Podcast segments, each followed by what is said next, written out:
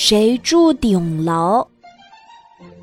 新楼房盖好了，谁住顶楼呢？大家想，老牛爷爷年岁大了，行动不方便，不能住顶楼。小马自告奋勇地说：“我住顶楼，我爱跑，身体好。”不行不行，你的脚步太重了，会影响大家休息的。还是让我住顶楼吧，我脚不轻，连蹦带跳就上去了。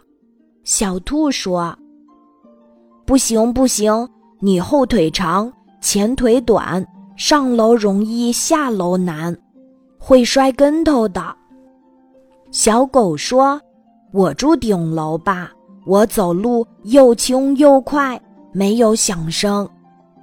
不行不行，你住顶楼，谁为大家守门看家呢？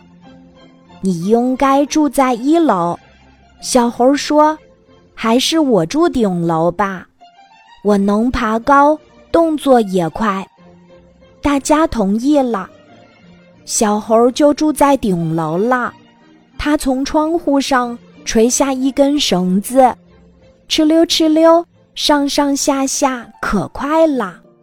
他还顺便把信件、报纸分发给各家各户呢。今天的故事就讲到这里，记得在喜马拉雅 APP 搜索“晚安妈妈”，每天晚上八点，我都会在喜马拉雅等你，小宝贝。睡吧，晚安。